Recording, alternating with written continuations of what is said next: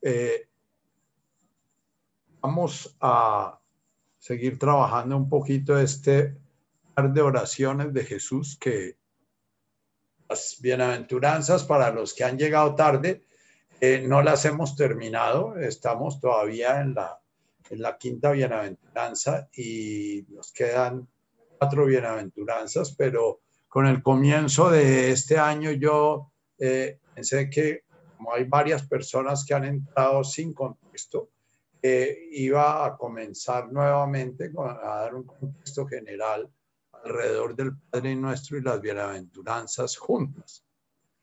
Tengo eh, una pregunta, eh, y digamos una pregunta, y Mercedes compartió un, en el grupo de meditación un artículo alrededor de cómo convencer a las personas que no se quieren vacunar de que se vacunen sin que se den cuenta que se las está convenciendo.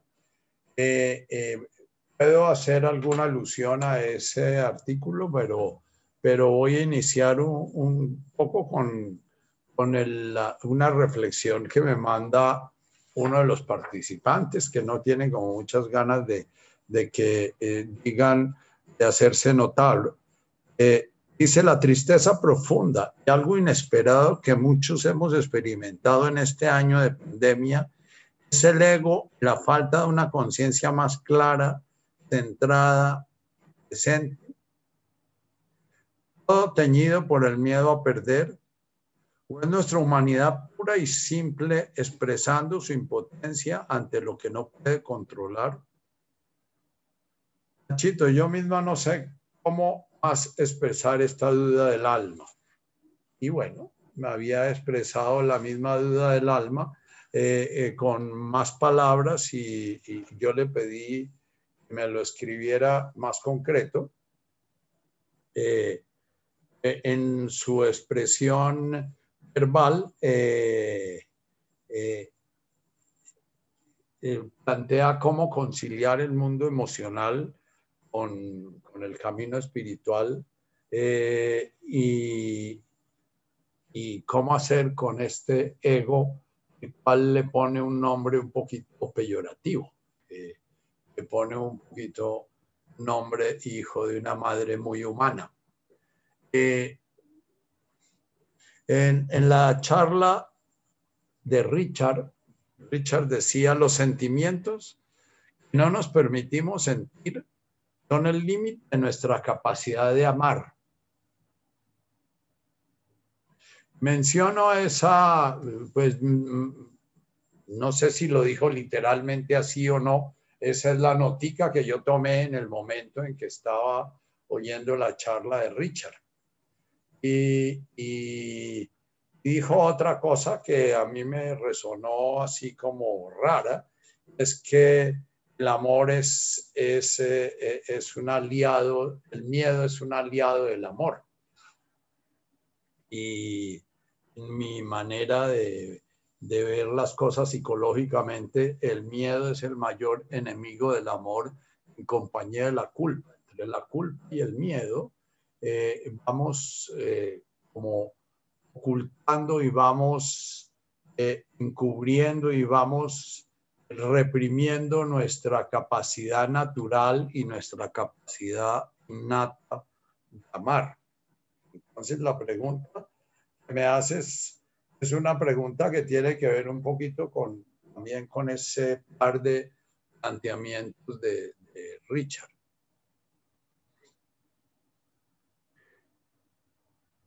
El ego, como lo decíamos la vez pasada, es un término eh, utilizado desde los griegos pues, de una manera, después de utilizado por cada persona que utiliza la palabra ego, se refiere a una realidad él cree que está comunicando algo universal, pero el ego es una palabra, por tanto es una, eh, un mapa, es como una manera de, de escribir, de crear una imagen para cada quien representa cosas distintas. E, entonces, la vez pasada, eh, parte del tema que trabajamos fue eh, precisamente el concepto de Jesús eh, cómo decía Jesús, qué palabra decía Jesús cuando se refería al yo, o cuando se refería al ego, o cuando se refería al alma, o cuando se refería a cualquier forma de estas que la cultura se ha, ha creado para definir la vivencia de yo soy yo y, yo tengo una identidad, yo tengo una forma de ser que, que, que no es igual a la forma de ser de las demás personas. La palabra que usaba Jesús es napsa. Napsa puede referirse a karma, napsa puede referirse a alma, napsa puede referirse a ego, napsa puede referirse a esto a lo cual te refieres tú con ese universo de emociones.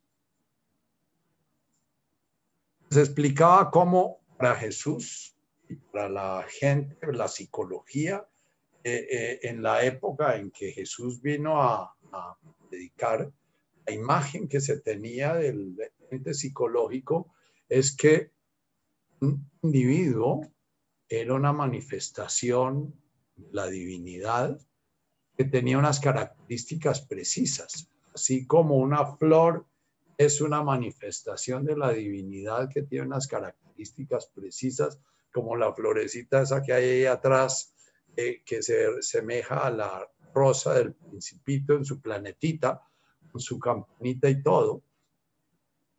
Cada flor es única, irrepetible y en el universo cada flor es una manifestación de la divinidad cada flor, cada fenómeno que se manifiesta es una manifestación. Pero en el ser humano se dio una característica que nosotros como seres humanos creemos que nos diferencian de los demás seres que hay en el universo, aunque hoy ya algunos físicos cuánticos están hablando de que la materia tiene conciencia, que un electrón eh, y un protón y un neutrón forman un organismo que tiene conciencia y una partícula, si la observan, hace un recorrido distinto de si no la observan. Y, y, ya hay un experimento elaborado en física cuántica que muestra el recorrido de una partícula observada nunca es igual al recorrido de una partícula que no ha sido observada. No, no, nunca entendí cómo hicieron el experimento porque, porque la no observada es más o menos como la pregunta de, eh, del artículo de, que, que, envía eh, del Times o de, cómo convencer a alguien que se tiene que poner la vacuna eh, eh, tratando de convencerlo sin que se dé cuenta que está siendo convencido.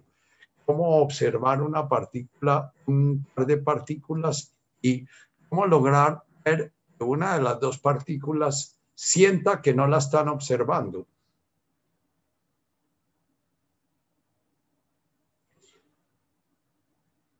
napsa es esa forma como ese individuo se ve a sí mismo como esa criatura, digamos, como esa flor, pues si la flor eh, tiene una conciencia refleja, entonces napsa es la forma como la flor se ve a sí misma, la forma como la flor ve sus colores, la forma como la flor ve eh, y cómo la flor ve su participación en la armonía del universo.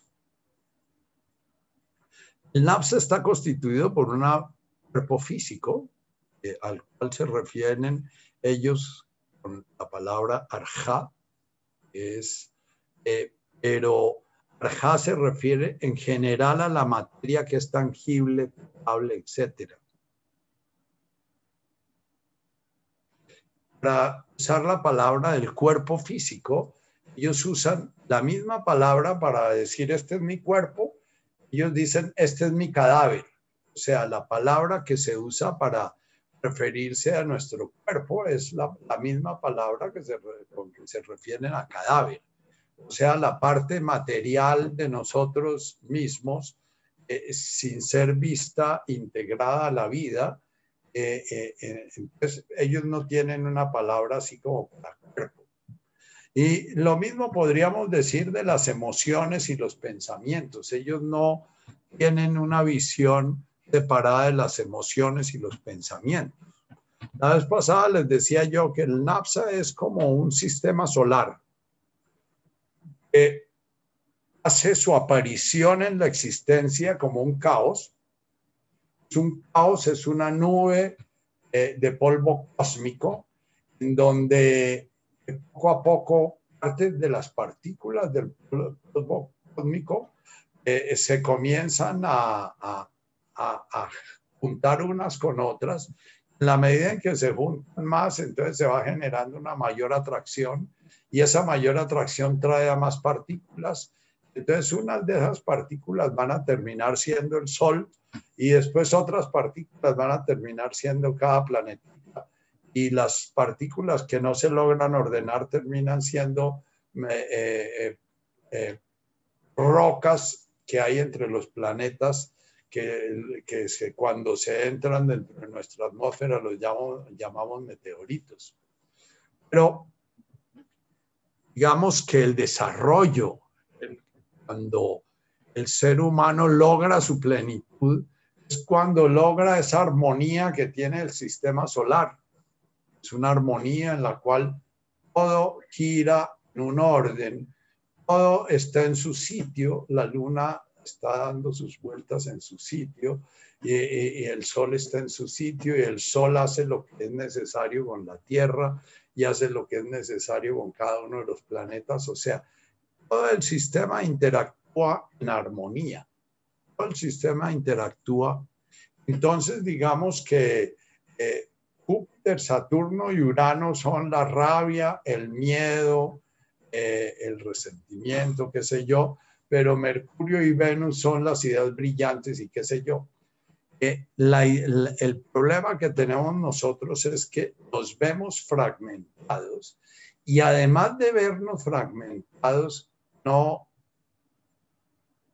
tenemos todavía como la capacidad de Netkadach Shimoch, es como de mirar toda esa fragmentación en el espacio en el cual está dándose y generar ese smog, comenzar a buscar y llamar ese centro alrededor del cual comienza a generarse el Sol alrededor del cual se comienzan a generar los distintos planetas, generando eh, eh, sus armonías y generando sus, el sitio de cada cosa.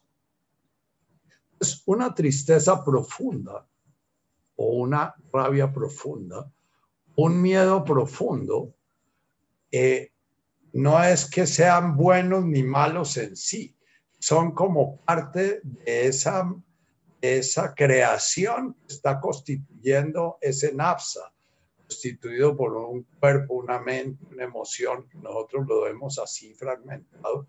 Ellos no hablaban de mente, emoción y cuerpo, sino hablaban de una totalidad nunca se referían al ser humano en sus distintos sustratos, sino era una totalidad. Y esa totalidad estaba ya, o sea, estaba inmadura, estaba anárquica, estaba sufriente, o esa totalidad estaba tub, de donde viene la palabra tubeihum, el juego que se da en, el, en la existencia del ser humano es ir de esa anarquía creando en esa anarquía un orden. Y ese orden, en nuestro Padre Nuestro, eh, lo, lo refiere, lo refieren las palabras Malkutaj, con el El Titei Malkutaj es yo pueda poner mi caos, yo pueda poner ese, es, es, eso que no entiendo y no comprendo y que a veces me estorba y que a veces ya, lo pueda comenzar dejar permitir. Otra cosa que decía eh, en, en el seminario es que la esencia de todo camino espiritual, el ser de todo camino espiritual relajarse y estar presente. En, la terminología zen es saltar, soltar y saltar. Soltar todos los miedos que tenemos, todo lo que ya, y saltar a ese orden no somos nosotros el que lo ponemos, sino es el universo el que lo pone. Entonces, eh, cuando hay una tristeza muy profunda, uno siente que esa tristeza está como estorbando los procesos de vida y lo está sacando a uno del presente y lo está metiendo a uno en el pasado o lo está proyectando a un futuro terrible o cuando hay un miedo terrible o cuando hay una, una desaveniencia con una determinada realidad, ¿no? Que, eh, como hablaba ahorita eh, con, uno de ustedes, eh, que le dio COVID y, y entonces los pulmones le hicieron un, unos trombos y entonces hay una fatiga y está peleando con la fatiga y qué sé yo. Eh, cuando hay una desaveniencia, el punto donde todo camino espiritual apunta es que miremos la resistencia que estamos haciendo a eso que se está manifestando. Si comienza a aparecer el planeta Mercurio y se comienza a amontonar una cantidad de materia determinada alrededor de Mercurio y muchos areolitos y mucha, muchos eh, eh, eh, rocas espaciales caen para, darle solidez. Si, si la conciencia está diciendo que no debe existir Mercurio y que toda esa materia que está siendo recogida por Mercurio debería estar en el Sol haciendo parte del horno solar para calentar eh, por más tiempo el sistema solar, entonces habría sufrimiento, usando la metáfora. Pero si esa materia se va acumulando, generando eh, el, planeta Mercurio, y, y, y, ahí se va haciendo y no lo resistimos, sencillamente se va a generar un nuevo orden allí, donde una cantidad de elementos que giraban en una determinada eh, eh, en un determinado orden orbital se van organizando en un planeta. Ahí van a quedar otros desordenados. Cuando Rupert Spira habla de el trabajo de la del despertar, el trabajo de la persona que se ha iluminado, eh, por poner un nombre, ese nombre de iluminado es eh, terriblemente peligroso como el nombre del ego, eh, eh, porque entonces nos genera la idea de que estamos oscuras y tenemos que iluminarnos. Lo que plantea el NAPSA es que hay oscuridad y hay luz, y el relato del Génesis es explicado por Neil Douglas como el relato de la vida de cualquier ser humano. En el Génesis primero hay un caos, poco a poco a través de la creación se van generando unos determinados órdenes hasta que aparece Adán, que es como ya el smog, como el centro que ya da orden a todo el resto. Eh, el trabajo con la conciencia, para responder a tu pregunta sobre las emociones, es, por un lado, no se deben reprimir las emociones. ¿Por qué? Porque esa es una materia prima que se nos da para trabajarlo.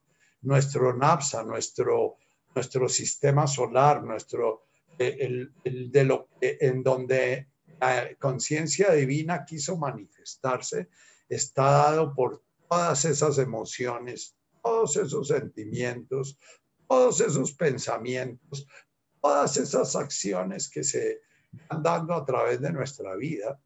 Y, y, el trabajo a través de muchas vidas, porque, porque no se niega que Jesús pudo hablar de, la posibilidad de que eh, eh, el napsa es sencillamente una forma de manifestarse la divinidad en un cadáver, pero que puede repetirse hasta que se organice bien con, cadáveres distintos y están las, metáforas o las parábolas del vestido viejo con el retazo nuevo o el odre viejo con el vino nuevo.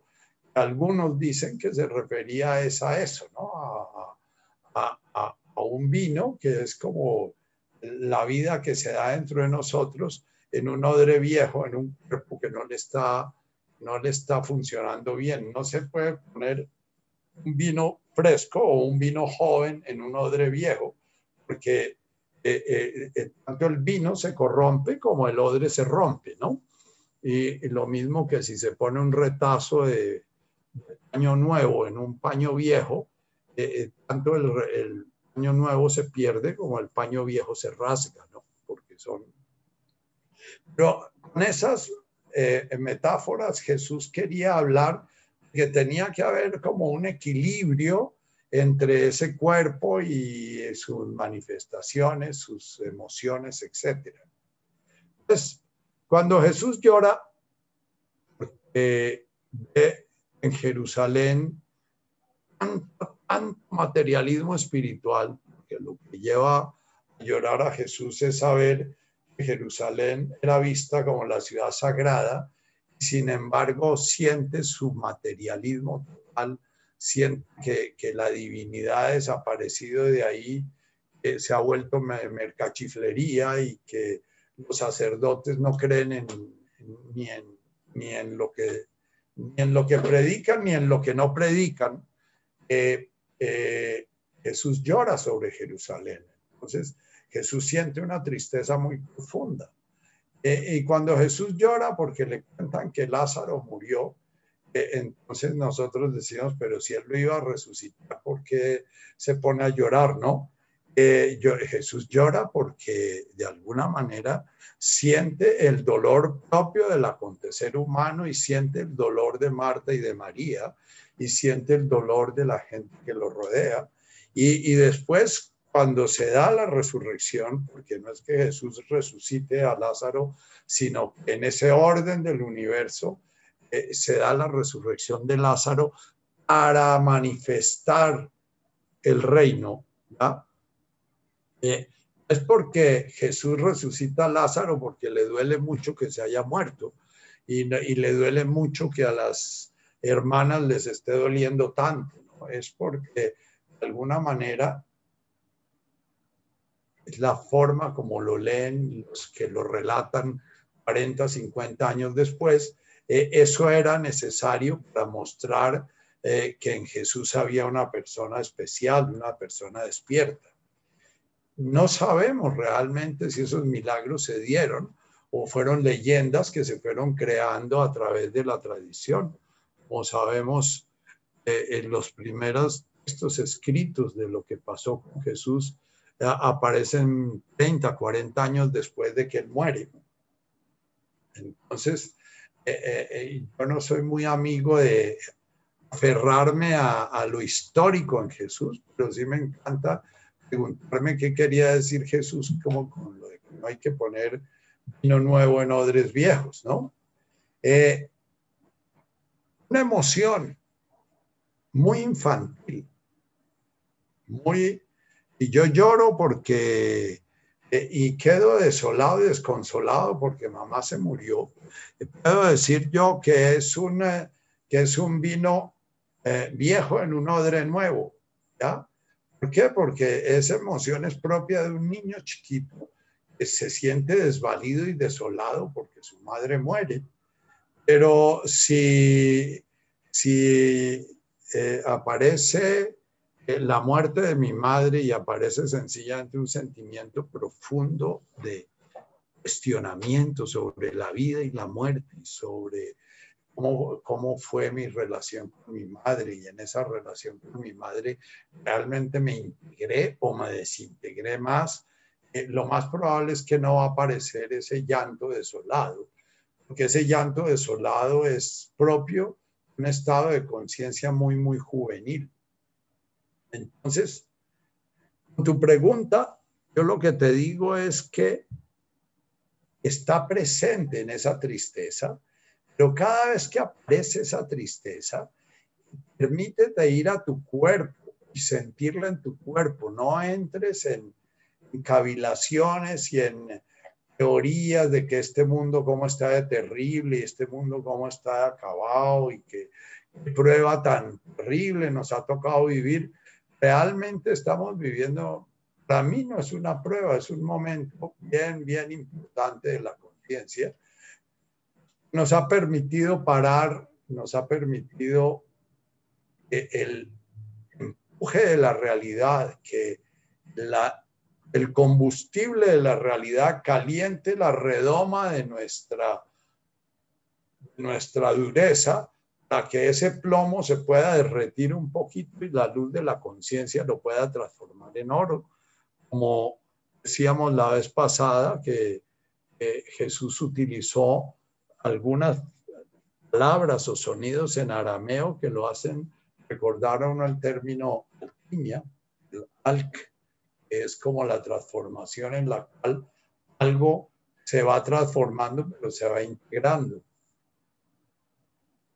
Hace poquito eh, leía en, en, uno de esos noticieros que un físico de estos modernos cuánticos plantea la teoría de que el Big Bang no es cierto, sino hace una explicación matemática de que el universo va en dos direcciones como Jano tenía la cara mirando en dos direcciones distintas.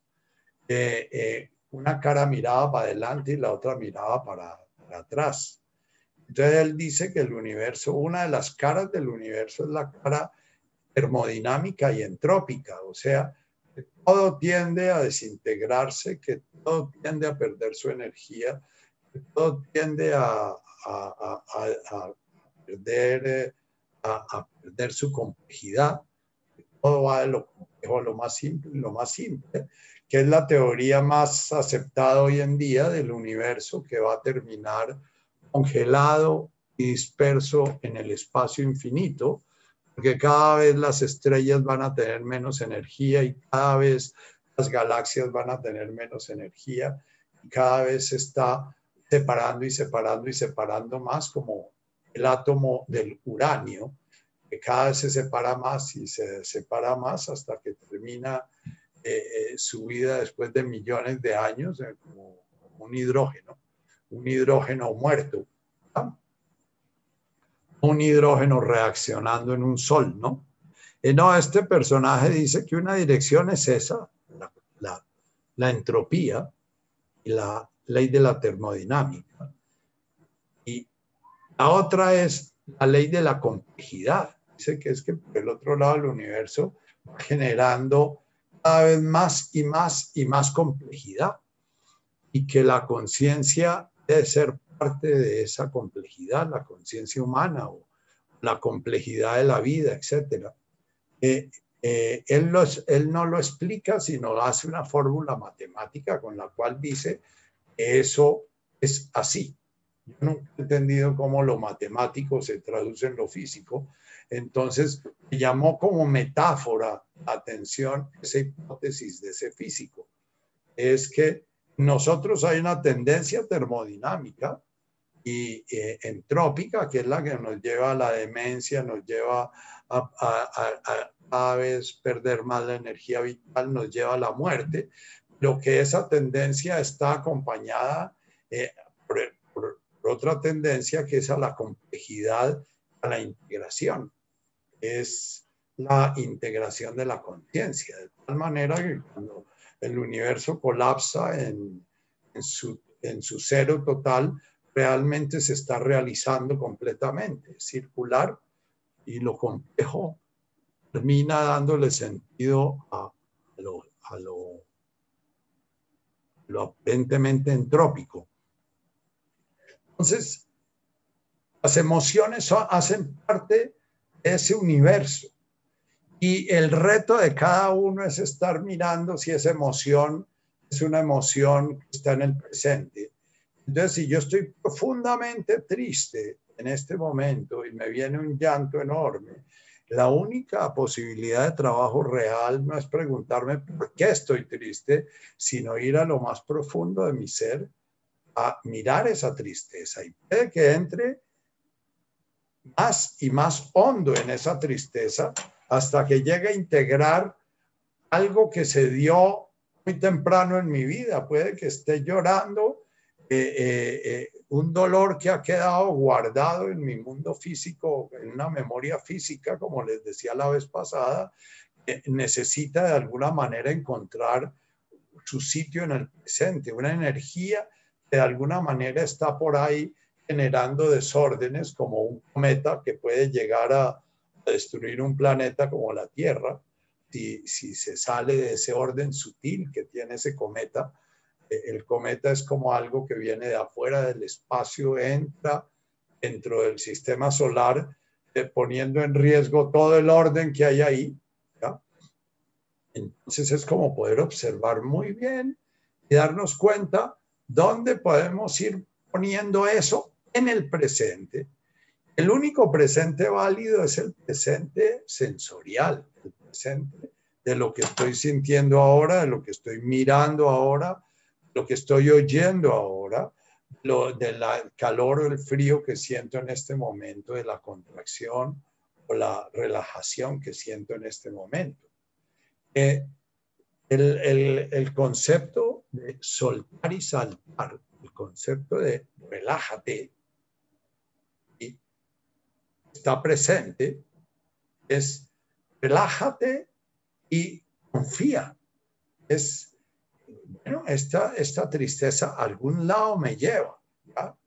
Como puede ser que el COVID me lleve a algún lado, como puede ser que, toda la incertidumbre que flota en el ambiente me obligue a estar más presente en mí mismo, porque si el Enes Yuna, ese ruidajo que hay de que nos vamos a morir y que, y que la contagio y que el virus y que se pasó que no se pasó y que me puedo morir y que no me puedo morir y que en los noticieros con el virus y todo con el virus y que además del virus entonces que ahora no va a generar defensas y qué sé yo.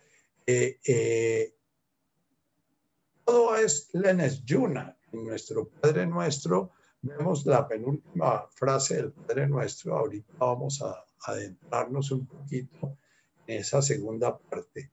Eh, nos lleva adentro esa, que esa tristeza profunda sea producida sencillamente por el ruido del superego humano, como lo dices tú misma en tu reflexión, se siente impotente frente a la naturaleza y hace el duelo de su impotencia.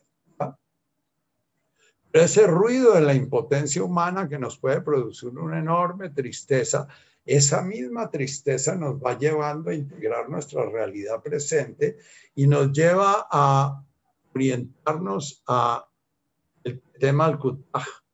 O sea, en el momento en que yo renuncio a darme mil explicaciones mentales en mi netkada, en mi vaciarme, en silenciarme, dejar de, estar defendiendo la hipótesis de que sí vacuna o no vacuna, o de que sí dióxido no dióxido, de que darme cuenta que todo lo que hago sencillamente es un pataleo que hago para defenderme de mis miedos, ¿ya? Y tomo esos miedos y digo, bueno, entonces tengo que trabajar muy en serio. Eh, eh, eh huela Tahlan Lenes Yuna. No permitas que me pierda en las distracciones, que me pierda en lo que me dicen, que me pierda en los chismes, que me pierda en los rumores, que me pierda en la propaganda, que me pierda en la enajenación, que me pierda en el qué dirán, que me pierda en la importancia personal. Y estamos en este momento profundamente probados en eso, con corrientes muy fuertes que nos dicen que creamos en esto y lo otro y lo otro y entonces que nos ponemos porque esa es la salvación de la humanidad y por otro lado otras corrientes que es que los y que nos van a enajenar y que nos van a no sé qué y si sé cuánto y, y entonces es sentir esas fuerzas y decir bueno y entonces ¿dónde estoy yo? quién soy yo. Tratar de generar el silencio necesario para poder contemplar ese espacio, que es que la encarnación es como un espacio donde se da un universo del cual yo me hago responsable como conciencia divina, primero de ese universo que se da ahí, y es del que me hicieron hacer cargo. A mí no me pusieron a hacerme cargo de que se vacune todo el mundo o que no se vacune nadie. Eso no es el, problema que me pusieron a mí. Se me puede volver problema si tengo que definir si me vacuno o no me vacuno. Y entonces en el momento en que tengo que definirlo, tengo que ver qué es lo que realmente me mueve en una dirección o en otra. Y una vez que yo me vacío de todas mis teorías y mis chismes y mis ruidos mentales, que eh, dice una cosa, después dice la otra, después dice la otra, y después dice que nos podemos salvar y que no, y que no nos podemos salvar y que no. Esto no es para salvarse uno, sino para iluminarse, qué sé yo. Una vez que me vacío, aparece el tercer movimiento, que es el soltar, que es el entregarse, que es el confiar, es el tete Es, es posible, no tengo ni idea. Si todo el ruido que hacemos alrededor de la pinche vacuna nunca nos llegue la oportunidad ni siquiera de vacunarnos, gracias a la, al buen caos que, que viven estos países, eh, su bichá, su inmadurez, ni siquiera nos llegue la posibilidad de, vacunarnos. Pero si no estamos en, en, en, en, en en vaciarnos, vamos a terminar eh, empeñando lo que tenemos para irnos a Miami para ver si nos vacunan en Miami, porque es que cómo no nos vamos a vacunar, porque que esta persona tan importante, cómo se va a morir y cómo voy a permitir que eh, esta vida tan valiosa eh, se acabe, ¿no?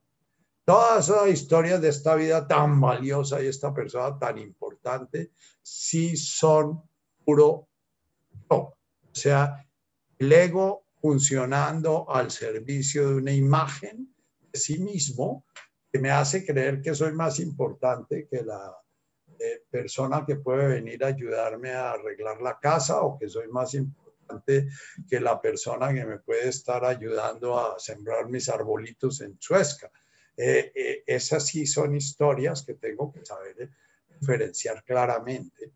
Y esas historias sí crean un tipo de emociones son las emociones que en análisis transaccional se llaman rebusque. Emociones que no tienen que ver con mi realidad presente, son emociones que tienen que ver con mi importancia personal. ¿no? La tristeza profunda porque me humillaron cuando llegué al club y no me reconocieron. La tristeza profunda porque no me reconocieron eh, eh, en mi turno de vacuna. ¿cómo es posible que a mí no me dejaron entrar al turno de vacunas si yo soy una persona muy importante, ¿no? Eh, eso son emociones completamente chimbas. Sin embargo, a pesar de que son chimbas, hacen parte de mi existencia, de mi napsa. En la novena bienaventuranza vamos a, ver cómo describe Jesús eso como bagalusa. Bagalusa es como una maraña de, de, telarañas y una maraña de, de pegamento, una maraña de, como cuando uno está eh, eh, sacando la miel de los panales y se comienza a untar y entonces se toca queda untado y entonces uno coge algo y lo deja untado y, y, todo lo que va tocando y todo se va volviendo untado hasta que termina uno hecho en melocoche y paralizado. Eso lo llama Bagalusa Jesús. Pero Bagalusa lo conforman los elementos que pueden llegar formar la armonía. Entonces, de Bagalusa es el ruidajo que ustedes escuchan cuando van a un concierto y comienzan a oír la está a tono de los instrumentos. Se oye un ruidajo y la trompeta por allá y el, el timbal por el otro lado y el otro por el otro lado. Lo único que se oye es un ruidajo. Ese ruidajo No se trata de que vamos a comenzar a callar las trompetas y a callar el, eh, el tambor y a callar los oboes y a callar los violines, sino se trata de que vamos a comenzar a traer esas energías. Están presentes en esas emociones chimbas. Todo ese miedo neurótico, esa energía vital invertida en función de la importancia personal. Ese miedo neurótico, esa energía vital está al servicio de una ilusión. Y en la medida en que esa energía vital puede comenzar a base de la conciencia presente, comenzar a encontrar su sitio en ese universo que llamamos el NAPSA. Eh, ese NAPSA es un universo, es un continuum, dice, dice la descripción, es un continuum entre un ser humano individuado, la divinidad.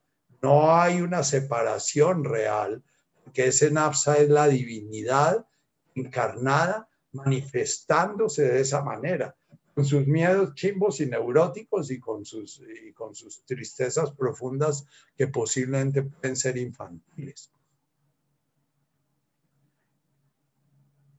Respecto a la tristeza en concreto, lo que te digo es que para mí la tristeza es una de las emociones que están más cercanas a la armonía. Dice Khalil Gibran la misma fuente que alimenta vuestra alegría surge del mismo, vuestra alegría surge del mismo pozo de donde surge vuestra tristeza. Eh, la alegría auténtica, no la, no la alegría chimba. ¿Y qué es la alegría chimba?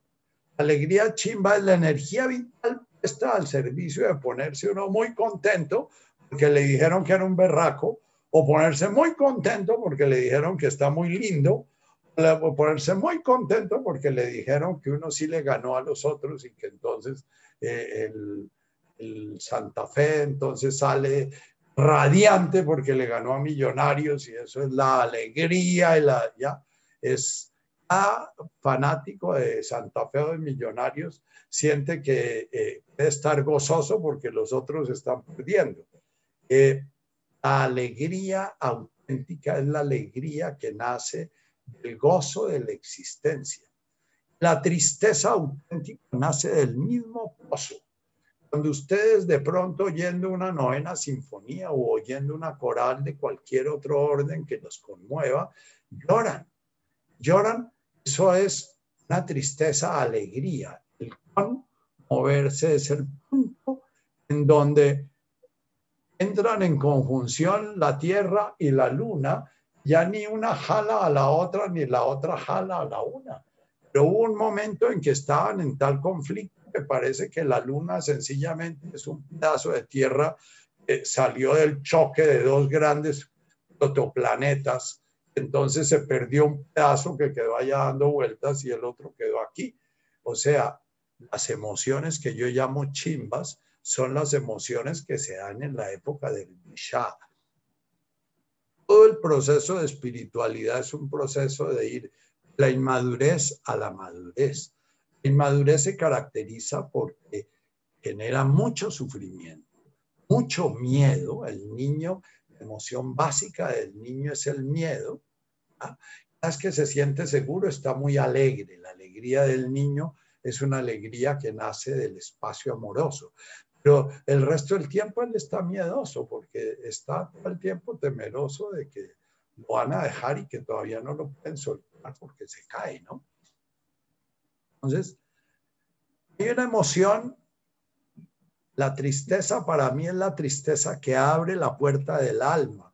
Y, y, sobra decir que yo leo la vida de acuerdo a mi napsa, es un napsa de depresivo, y, yo todo el tiempo estoy navegando aguas así como eh, tristongas, porque en esas aguas tristongas es donde siento el coqueteo del espíritu llamándome. En, la rumba y el cómo estamos de contentos no me siento llamado casi nunca. Eh, eh, estoy distraído, estoy en, en el yuna. Entonces, nuestro Padre nuestro hace el planteamiento grandote, a boom de Guashmaya. Avum de Guasmaya es yo soy, Avum de Guasmaya. Mi yo soy es eso, es la divinidad manifestándose en este de Guasmaya, en este universo que hace parte de otro gran universo, lo que a su vez es un universo, así como el hígado es hígado y es distinto del páncreas y es distinto del vaso y es distinto del intestino y es distinto de los riñones, ¿ya? El hígado tiene su identidad, un ser humano individuado tiene una identidad, lo que hace parte de una identidad mucho más grande que es el yo soy con mayúscula. Yo soy el universo, como podría decir mi hígado, yo soy Nacho. Yo soy Nacho cumpliendo la función de hígado. La mente de Nacho puede decir yo soy Nacho, cumpliendo la función de mente de Nacho. El cerebro que genera un proceso mental, pensamientos. El problema del ser humano es que la mente creyó que ella es Nacho, pero no como parte de un organismo, sino que ella es Nacho y carga por ahí con una cantidad de tarros que le cuelgan de su cuerpo, son sus emociones, son que si ella anduviera por ahí limpia, ella sería Nacho completamente realizada eh, y no tendría que estar cargando con carga. Los sentimientos que nos negamos son sentimientos que nos alejan del amor. ¿Por qué? El amor es la manifestación de todo nuestro mundo perceptual, emotivo, emocional, armónica, armonizadas. Eh, eh, yo cada vez que veo esa lunota que salió hace cuatro días y la veo saliendo con esa majestuosidad, ese silencio, esa seguridad, siento adentro como que, wow, Ahora entiendo lo que es Malkutaj, ahora entiendo de qué se trata, ¿no? Hace lo que pase, ya va saliendo. Y, y bueno, igual un día va a dejar de salir, porque un día esto se va a acabar, porque como universo, universo manifiesto es temporal y un día eh, puede ser para el universo un instante y para nosotros puede ser una eternidad, pero igual ese presente en el cual la luna va saliendo, ese presente en el cual el sol nace, se asoma eh, en un mundo que ha caído una helada y está lleno de una nube blanca congelada y esas maticas todas heridas de frío porque se les ha congelado su savia adentro y ese sol comienza a calentar. Ese es un orden es un orden en el cual está el frío que hubo, que mató las maticas, y está al mismo tiempo el calor que revitaliza. Entonces, todas las emociones son energía vital. Todas las emociones hacen parte de tu proceso existencial. Todas las emociones hacen parte de esa aventura de la conciencia divina viviendo coexistencia y el, el, reto de todas esas emociones, esas emociones son boom de Guasmaya, completas. Y entonces, después ya nos va a hablar de cada Shimoh. Entonces, busquemos cuál es el sentido de esa manifestación. Busquemos encontrar el poder realizarnos, porque la realización de la felicidad, el amor, la belleza, la sabiduría, se dan cuando encontramos esa armonía. La mayoría de ustedes deben haber vivido el gozo de ver salir una luna brillante en una noche muy oscura, posiblemente si están eh, ahí perdidos en un camino, no viendo a un, a un metro de distancia, eso es como, wow, siente uno el, el. El malcutaj, el TT, así como el netkada. Este NAPSA tiene una responsabilidad porque él puede ir hacia perderse no se pierde realmente, porque la conciencia no se pierde, pero sí se pierde la posibilidad de que la conciencia realice su divinidad. Podemos morir sin tener ni idea de para qué habíamos nacido, sin tener ni idea de para qué vivimos todo lo que vivimos, sin tener ni idea de para qué tuvimos hijos y tuvimos nietos y para qué tuvimos. Podemos habernos quedado por ahí enredados en cualquiera de esas circunstancias y en el momento de la muerte no sabemos qué está pasando. Entonces, cada chimoje es poder crear la posibilidad de presenciar, tener ojos para ver y oídos para oír esa gran espacio llena de esa orquesta, llena de esa cantidad de ruidos, de luces y de colores, y entender que de lo que se trata es que de ahí va a salir un día la presencia divina manifestada, manifestada ya no en el caos, sino en el orden, en la armonía. Aikana es nuestra frase final de la primera parte. Si nosotros podemos poner nuestra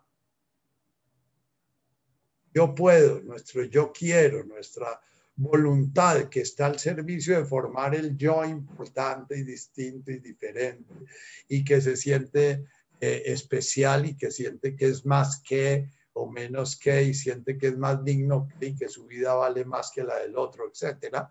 Si nosotros somos capaces de entregar esa voluntad a ese orden del universo, entonces va a aparecer una paz profunda que es ese Sivianaj. Sivianaj es como un lecho nupcial en donde el Napsa se sentía separado vuelve como el hijo pródigo al hogar de su padre, en donde, como dice el poema de San Juan de la Cruz, eh, la, blanca la, blanca palomica ha asumido, ha, retornado, ha llegado. Y eh, termina el verso y dice, y en soledad vivía, y en soledad ha puesto ya su nido en soledad la guía, también a sola su querido, también de soledad de amor herido. O sea, eh, eh, solo el corazón puede entender que Dios está herido de soledad, porque nuestra razón nos hace pensar que si Dios es todopoderoso y es todo presencia, ¿cómo puede vivir soledad? Sin embargo, todos los místicos, el Metre Carta habla de que Dios necesita el amor del hombre, ¿no? Y, todos los místicos hablan de, cómo ese Dios llama a su criatura. Hay un, hay un texto del Antiguo Testamento que los invito a leerlo y no lo van a entender como, bueno, espero que lo entiendan.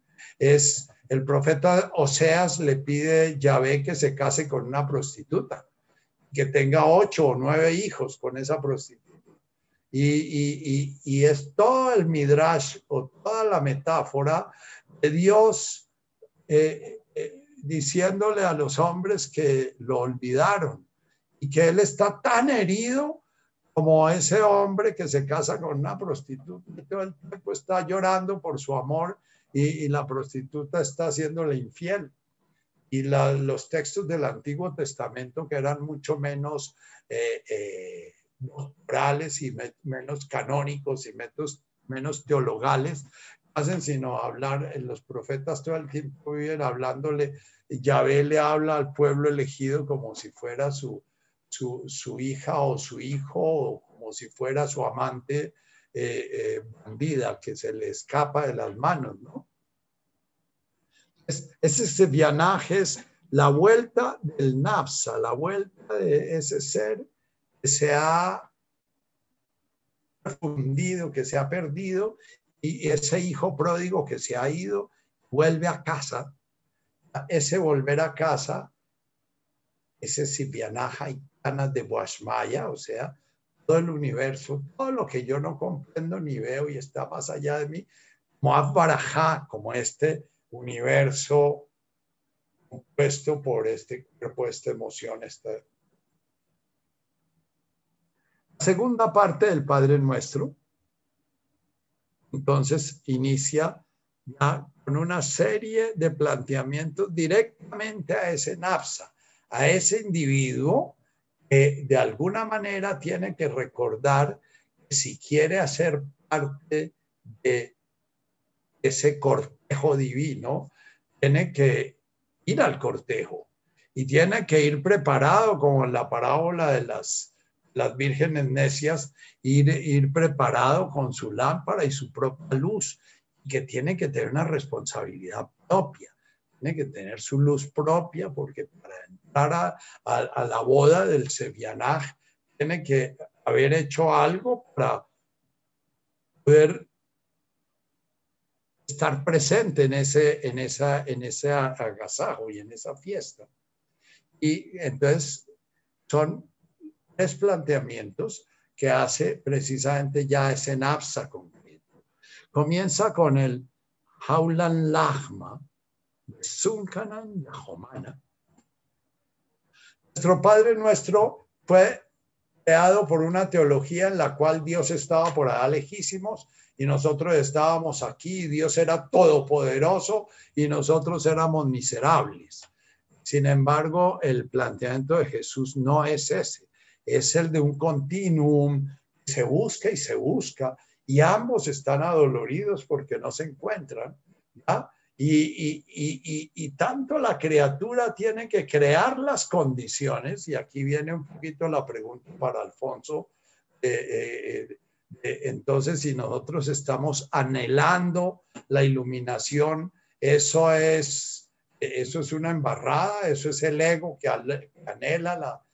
El ego es el nafsa, el ego anhela la, la, iluminación porque él sabe alguna manera que es el único espacio donde él puede realmente realizarse y saltar, relajarse y entregarse. ¿ya? es la figura del amante, el amado, el amor. Entonces, la imagen de, la, de las vírgenes encendiendo su candelita, la imagen del hijo pródigo que tiene que al hijo pródigo no puede ir el padre a buscarlo como iría cualquier madre sobreprotectora de hoy en día a buscar a su hijo en la comisaría porque lo metieron por andar por ahí de, travieso. Eh, no, eh, eh, Dios no va y coge a la brava a, la criatura, esa no es la imagen, la imagen. Dios es amante buscando a su amado, esperando que su amado lo descubra como amante y que lo, y que lo busque, ¿ya? Como el hijo pródigo vuelve a casa.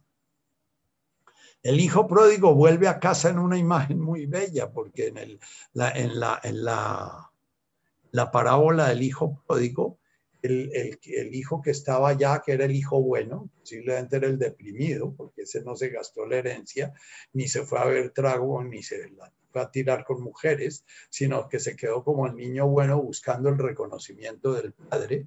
Eh, eh, eh, el, el hijo bueno, cuando el padre recibe gloriosa, amorosa y gozosamente al hijo que se había perdido, eh, el, hijo bueno sufre de una emoción que la vamos a ver en la octava, en la novena bienaventuranza, ¿no? Se llama la envidia. Y, es una parábola muy paradojal, porque es la parábola también toca la, el cuestionamiento de Alfonso. el que se cree iluminado, cuando ve que el que no hace un carajo para iluminarse, se ilumina, siente envidia. ¿Por qué? Porque el que está haciendo su camino espiritual, el que está haciendo su recorrido y no se da cuenta que está haciendo su recorrido para buscar que le den en la colombina y para buscar que le den el trabajo y para buscar que lo premien y para buscar que, esa persona está en Bishá, esa persona es un niño chiquito, esa persona es una persona que aún no, no se ha hecho cargo de sí misma y cumple la ley esperando la remuneración de la ley. Hay unos textos que a mí me, me, generan mucha inquietud, porque no sé arameo, no sé cómo los dijo Jesús, como que es que el que cumple la voluntad del Padre le van a dar en la otra vida el ciento por uno. Yo no sé si eso será lo que dice realmente, porque el, contexto que usa Jesús permanentemente es que en la medida en que nosotros reconocemos esa divinidad y la comenzamos a añorar y la comenzamos a buscar a través de qué? A través de mirar nuestras emociones, a través de mirar lo que nos aleja de ella, a través de mirar lo que nos, nos, genera sufrimiento. El sufrimiento es la sensación de estar disociado. A través de trabajar con nuestra conciencia todas las cosas, eh, las cosas, perdón, todas las cosas eh, eh, que de alguna manera nos, nos llevan a la infancia, nos llevan a a volver a ser niños chiquitos esperando que mamá y papá resuelvan nuestros problemas, que es mucho el trabajo de nuestras religiones. Nuestras religiones nos infantilizaron. Nuestras religiones, en lugar de invitarnos a, a vencer ese, infantilismo, nos llevaron a volvernos muy, muy infantiles. Ahora, La primera frase de la segunda parte del Padre Nuestro dice Jaulan Lachma de Zunkano en Yohomana. Y en el Jaulan hay, si está el niño chiquito pidiendo, por favor, dame la sabiduría, dame la posibilidad de ver, dame la posibilidad de comprender, dame la posibilidad de tener oídos para oír dame la posibilidad de tener ojos para ver, ¿ya? Jaulan Lachma. Sin embargo, el Jaulan es una palabra en arameo que es ¿eh? dar, pero no significa solamente que me dé alguien a mí, sino que yo despierte en mí los ojos para ver, que yo despierte en mí los oídos para oír, que yo despierte en mí la energía vital necesaria para despertar un corazón confiado que yo despierte en mí.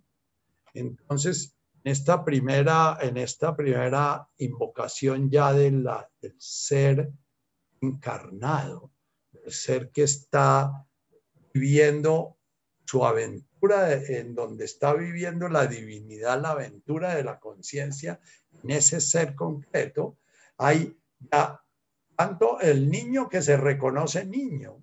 Entonces, cuando tú lloras, reconoces la niña que hay en ti, la niña desolada, que posiblemente te lleva a escenas de tu infancia, te lleva a escenas de tu sistema familiar en donde cuando las cosas no estaban bien organizadas sentías una desolación muy grande, ¿no? Entonces tú puedes decir, uy, lo que está pasando en este presente es algo que, eh, me está recordando, me está evocando memorias de mucha desolación. Pero entonces voy a ir a vivir esas memorias de mucha desolación que posiblemente no las pude vivir en ese momento de la infancia, porque eran tan aterradoras y tan devastadoras que sentía que no, no las podía tolerar. Entonces voy a traerlas a este presente, donde ya hay un ser maduro, donde ya hay un continente, hay un sitio donde acoger, donde recibir, donde integrar. Ya hay un buen director de orquesta que comienza a dar una clave básica sobre la cual se va a tocar y comienza a informar eh, un ritmo con el cual se va a tocar y ya comienza a informar sobre la melodía sobre la cual se va a organizar ese movimiento orquestal o ese movimiento coral. Entonces, el Jaulan Lagma es danos, se tradujo, danos hoy nuestro pan de cada día. Lagma es una palabra que es permanentemente nombrada en Otra de sus formas en su raíz, que es Hogma, la sabiduría, Sofía, Ruja, en ese movimiento, en ese continuum entre, un, entre una divinidad manifestándose y su manifestación, hay una línea que guía ese encuentro y esa línea es Hogma. Esa línea, línea la podríamos llamar también la gracia, la podemos llamar, eh, eh, el Espíritu Santo fue llamado en nuestra iglesia primitiva, ¿no? Jesús decía, bueno, por ahora ustedes no entienden, pero va a haber un momento en que van a entender de qué se trata y, entonces hablan de que después de que murió Jesús vino el Espíritu Santo y, les hizo entender. Eh, digamos que esas imágenes son todavía imágenes en las cuales somos muy pasivos, porque entonces podemos comenzar a invocar, invocar, invocar, que venga el Espíritu Santo y que Él se haga presente en nosotros y nos dé los dones de la sabiduría, de las lenguas, de la sanación, todos esos dones que después San Pablo decía que eran los dones del Espíritu Santo. El trabajo con el Espíritu Santo es que el Espíritu Santo, la, el simbolismo es la llama,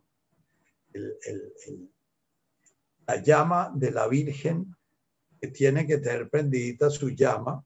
La llama está representando la atención, la llama está representando la intención, la llama está eh, eh, representando la capacidad de, desarrollar concentración. Y nos habla la segunda frase del Padre Nuestro, es Mercada Shimoch. Mercada es poder ver el espacio en el cual todo eso se da, pero al mismo tiempo comenzar a tener la capacidad de oír al director de esa orquesta que está dando el tono, que va a permitir que todo se organice, alrededor de lo cual todo se organiza. Entonces, Jaulan Lachma sí puede ser la comida, el pan para nuestro cuerpo, pero al mismo tiempo es la sabiduría, la comprensión, la intuición necesaria para poder recorrer ese camino que hay entre la, divinidad manifestándose y su manifestación, entre el amante y el amado, en el, el Ananda, el amor de alguna manera se ha transformado en un amante que se manifiesta en un amado, a su vez ama al amante y es el amor manifestándose. Pero ese acercarse representado en, esta oración con la palabra Hogma, Lachma, de Sunkanan. Sunkanan significa la medida precisa la medida justa. No nos des ni más ni menos. Dame lo que necesito bajo mana en este presente. Eh, parte de las desorganizaciones de, ese NAPSA se dan o por falta de energía o por exceso de energía. Tanto la riqueza como la pobreza eh, eh, exageradas nos impiden de alguna manera, nos dificultan hacer el camino. Una, pobreza bien administrada va a ser una luz en el camino muy importante. Una relativa comodidad nos puede enseguecer, pero al mismo tiempo nos puede facilitar el camino. Entonces, danos o tenemos que estar trabajando nuestra energía nuestro conocimiento, nuestra sabiduría, que se junte con la energía y la sabiduría de la gracia. La gracia es ese momento en que se encuentran, en que lo divino se manifiesta y lo humano se diviniza. Eso es la gracia. Y eso es gratuito. Pero hay un camino de acercamiento no es gratuito, es el camino requiere precisamente esta segunda parte del Padre Nuestro, Aulan Lachma de Sunkaran Yahuman, Asboklan Kauben Es la segunda frase del Padre Nuestro. Fue traducida, perdonamos nuestras deudas. Es en ese caos inicial se forman nudos y se forman eh, eh, desorganizaciones y se, cristalizan cosas que no permiten que se siga dando el movimiento necesario para generar el orden. Nuestro desarrollo de nuestro ego eh, está al servicio de la iluminación y que está al servicio de encontrar la gracia y que está al servicio de la felicidad, que ese es el ego que va a llegar un día a realizar la felicidad. En ese camino, el ego se ha quedado enredado en nudos. Nudos que tienen que ver con nuestras carencias, que tienen que ver con lo que nos hizo falta. Entonces, esa eh, tristeza profunda o esa nostalgia profunda que te puede llevar a la depresión, eh, va a ser, puede ser o que estás muy centrada en el Yuna, en todo ese ruidajo que hay alrededor y no te preguntas dónde estás tú y cuál es tu sitio en este momento presente de tu existencia, no la del mundo, porque tu existencia es la existencia que tú ves desde ti y tu universo son tus prójimos. Entonces, si no lo descubres por ahí, puedes ir a buscar allá. El Bishá en algo que se quedó muy inmaduro, un pedazo de, de, ese universo que no maduró, que no dio tono para volverse una estrella y prenderse, porque para que el sol se prendiera, eh, de alguna manera tuvo que dar tono una gravedad muy grande para que se diera ese colapso y, esa, y, esa, y ese fogón es ese sol, ¿no? Entonces, hay partes de nosotros que se quedaron frías, que se quedaron reprimidas, que son las que eh, Richard señala como aquellas partes, las emociones que no vivimos, son emociones que nos impiden el amor. Digamos, son emociones que quitan energía, que sustraen energía. Entonces, eh, Ashboklan es la segunda de las invocaciones de, la parte terrenal de nuestro Padre Nuestro. Jesús cuando plantea estas dos oraciones, las bienaventuranzas y el Padre Nuestro, está sencillamente marcando cómo se puede dar el camino de nuestra realización humana completa. Entonces hace una enorme énfasis en nuestra humanidad no fue para nada un cátaro, ni fue para nada un albigense que negaban el cuerpo, negaban la dimensión eh, eh, material de la, del proceso de, la realización humana. Entonces, Bocán Tauben es que podamos comenzar a ver aquellas cosas que nos bloquean, aquellas cosas que nos, nos impiden movernos, aquellas cosas que nos impiden, pueden ser perfectamente los miedos que nuestros padres nos enseñaron y que de alguna manera nos paralizan, no nos permiten movernos, no nos permiten mirar a la muerte de frente, no nos permiten alargar nuestra mano para atender la necesidad de un prójimo en un momento determinado, porque cualquier razón nos asusta. Puede ser entonces, cada vez que aparece un obstáculo hay que mirarlo.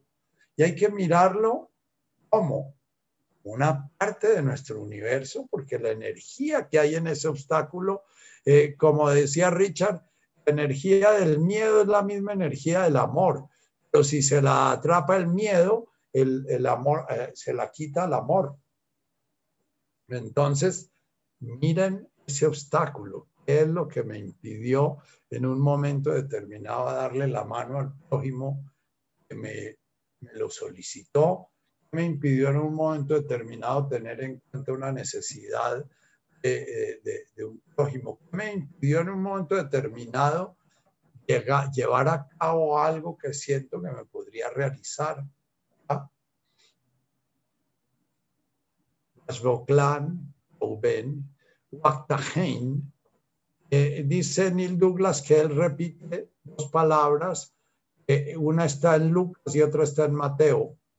El Evangelio de Lucas es sacado de Mateo, pero ya Lucas ha desarrollado, el, es un evangelio más tardío, entonces eh, eh, Lucas usa una palabra que en arameo significa pecado. pero no es el pecado de Bishá, Jesús con frecuencia se refiere a lo que he traducido como pecado, a la inmadurez, algo que está muy inmaduro, lo llama Bishá.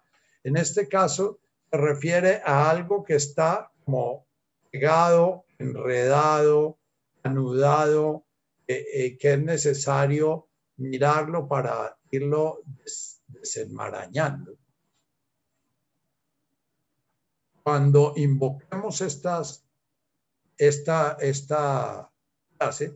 La primera, Aulan Lachma de Sunkanan Yahomana es que en, este presente que estoy yo eh, invocando y recordando cuál es mi origen y cuál es mi, eh, mi destino, la felicidad y la realización del amor, en este momento yo pueda tener lo que necesito para este momento. Entonces, eh, en ese momento, si yo trabajo el Zuncanan realmente presente, se me, va, a olvidar de quererme iluminar, me voy a olvidar de quererme, porque voy a entender que estoy trabajando un momento de mi, de, de mi visha, un momento de mi evolución humana, un momento de...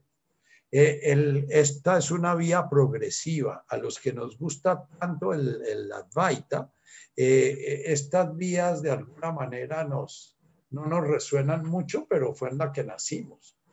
En los Advaitas siempre hablan de la vía directa, ¿no? El, la criatura descubrir todo esto que se da aquí sencillamente es un juego divino de Maya, ilusión, y que él realmente nunca tuvo mucho que ver con esto, sino que siempre fue esto. Eso es la vía directa. Aquí es el juego de una criatura que como criatura va a ir descubriendo su divinidad y va a realizar su divinidad en su criatureidad, va a realizar su divinidad eh, manifestándose como criatura. El cuerpo no es una ilusión para Jesús. La emoción no es una ilusión. El ego no es una ilusión son entidades a las cuales él se refiere como reales y por eso la religión judía y la religión cristiana son religiones relacionales. La plenitud se da en una relación, en un pueblo que es elegido por un Dios y en un Dios que ama a su criatura. Y el lenguaje místico de, estas, de estas de estas aproximaciones es un lenguaje de, amoroso, del amante y la amada. Ustedes leen a Rumi o leen a los sufis y todo el tiempo el lenguaje es un bolero. Eh, eh, a San Juan de la Cruz es un bolero, ¿no? Por, eh, ¿A dónde te escondiste, amado? Y me dejaste con gemido. ¿Por qué pues has llegado a que este corazón no le sanaste? Y puesto que le has robado, porque así le dejaste, no tomas el robo que robaste y bueno, es el canto del Nafsa añorando eh, en ese cortejo volver a, su origen.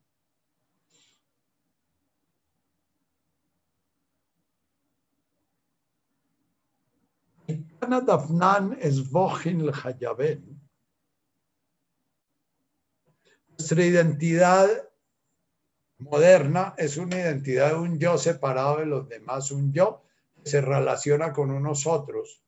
A los nuevos psicólogos están hablando de que la identidad es interpersonal. La identidad no está en un cerebro, no está en un cuerpo. sino que la identidad es la memoria que se tiene de las relaciones que tenemos. O sea que la identidad no está en un individuo, sino que la identidad está en un universo de relaciones. Entonces, a Jesús eso era clarísimo, ¿no? Él no creía que la identidad estaba en un individuo, sino la identidad estaba en, en, un universo de relaciones, las cuales interactuaban y, el universo mirado desde aquí, mirado desde aquí, eh, eh, cambiaban de matices, pero estaban en lo mismo. Entonces, Es como una explicación que da Jesús diciendo que si yo suelto mis nudos interiores y yo suelto las cosas que tengo así eh, eh, enquistadas y, y, tengo ahí como, como congeladas, inmediatamente todo mi universo alrededor va a florecer, se va a ir soltando, va, va a dejar de ser un universo anudado y atrapado como son muchos universos que ve uno de el marido y la mujer de 80 años que se odian amorosamente y todo el tiempo se andan reclamando todo el día y ninguno puede mirar ni un, ni un milímetro fuera de uno al otro eh, eh, amarrándose y controlándose. Eh, cuando se suelta, todo florece alrededor.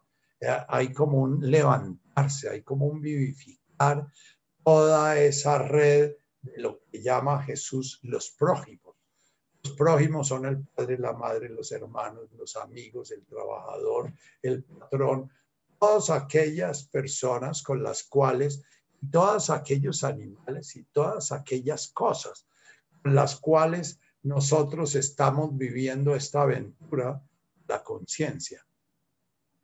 Entonces, ser muy conscientes que cuando ustedes eh, están pronunciando esta dijo, perdónanos nuestras deudas como perdonamos a nuestros deudores, el origen de hacernos medio sonar, que tenemos que perdonar a los demás, y hay toda una literatura del perdón en el cual si doy perdón soy perdonado. La realidad es que el perdón no es algo que yo perdono a otro. La realidad es que el perdón es un nudo que yo desato en la relación que tengo con otros y permito que esa relación fluya abierta y una danza libre, una danza en la cual no hay pasos que yo le exijo al otro ni hay pasos que me exigen a mí. Bien. La paz San hablábamos. Para terminar con Metul de Laje Malkutaj, volvemos a la palabra Malkutaj. La palabra Malkutaj, el día que los comience a tocar en su corazón, ese día es porque comienza el proceso de despertar. Podría llamar esa palabra confianza, podría llamar a esa palabra certeza, podría llamar a esa palabra fe, podría llamar malcutajes de alguna manera, ir abriéndonos al menos una fisurita para comprender desde nuestra experiencia lo que vivimos no lo decidimos nosotros. Lo que vivimos, que si nos vamos a infectar o no nos vamos a infectar, que si nos vamos a morir, no nos vamos a morir, que si esto va a durar 10 años o va a durar un año, que eso no lo decidimos nosotros. Nosotros somos sencillamente una circunstancia en un universo que tiene un director de orquesta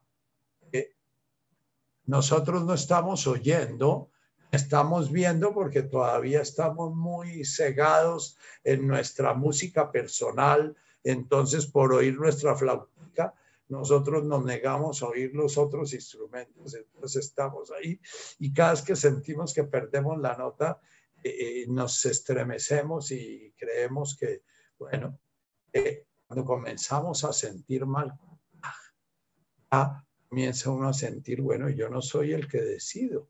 No hay acierto, no hay error, no hay por qué estar asustado. Si me toca morirme mañana, pues me tocó morirme mañana, pero si me tocó vivir 100 años, me tocó vivir 100 años.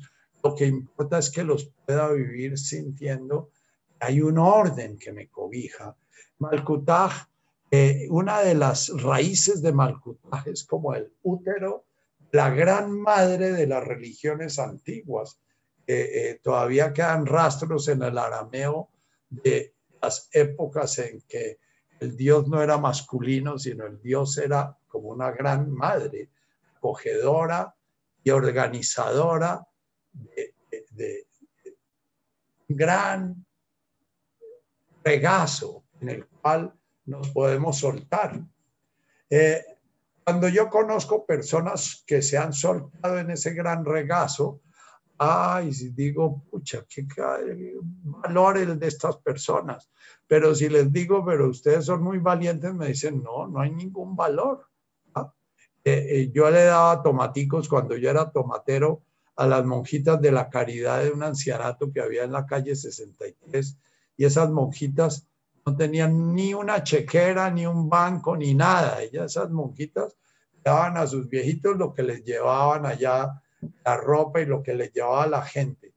Y yo les decía, ¿y nunca les falta comida? Y dice, no, nunca nos falta comida. Bueno, hay días en que no comemos, pero realmente no falta la comida. Si no comemos es porque eso es el orden del día. Al día siguiente vamos a disfrutar más la comida, ¿no? Eh, porque nos va a llegar lo que nos hizo falta el día anterior, ¿no? Entonces, mentul de laje Eso de acuerdo a todo esto que estoy invocando, de acuerdo a todo este recuerdo que me estoy eh, eh, recordando permanentemente. Cada vez que yo paro mi actividad y rezo, este, invoco este Padre Nuestro, estoy generando metul del laje Por lo tanto, estoy afirmando este universo, este jardín, está ordenado por Malkutaj, por la voluntad divina, por un orden no es el orden que yo impongo. Ese Malkutaj, ese Malkutaj hace parte de mi Malk, mi poder, pero mi poder debe estar al servicio de diferenciarme de ese Malkutaj y estar saliéndome del paraíso como Adán. Puede estar al servicio de estar viendo qué es lo que me pide ese orden, cuál es la música que me están pidiendo interpretar para ser parte de esa gran orquesta. Kul delaje malkutaj, wahaila watesbukta. Es wahaila, toda esta energía, jai es energía vital, wahaila es como este vórtice de energía vital manifestándose en ese universalidad de formas, de sonidos y de colores. ¿Ah? Ahlan Almin. Una y otra vez, cada vez que inspiro y cada vez que expiro, cada vez que nazco y cada vez que muero, cada vez que me duermo y cada vez que despierto. Ahlan Almin una y otra vez, cada ciclo, cada salida de la luna y cada acostada de la luna, cada salida del sol y cada acostada del sol. Amén. Eso es así. Ahora, orar es repetirnos una y otra vez y otra vez y otra vez frente a cada miedo, frente a cada rabia, frente a cada tristeza profunda, frente a cada sufrimiento volver a repetir eso, es una y otra vez.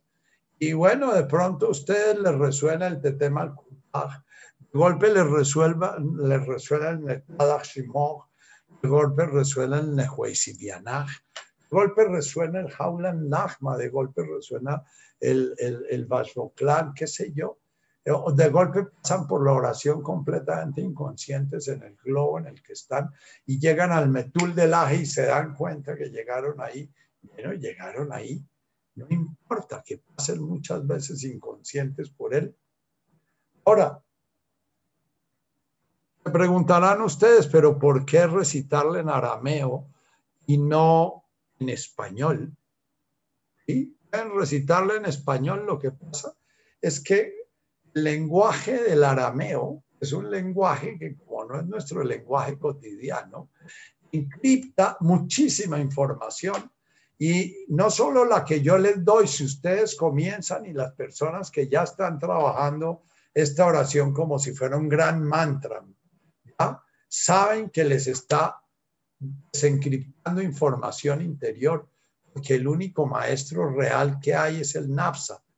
El NAPSA trae información a llevar a cabo para poder desarrollar ese camino que vinimos a desarrollar.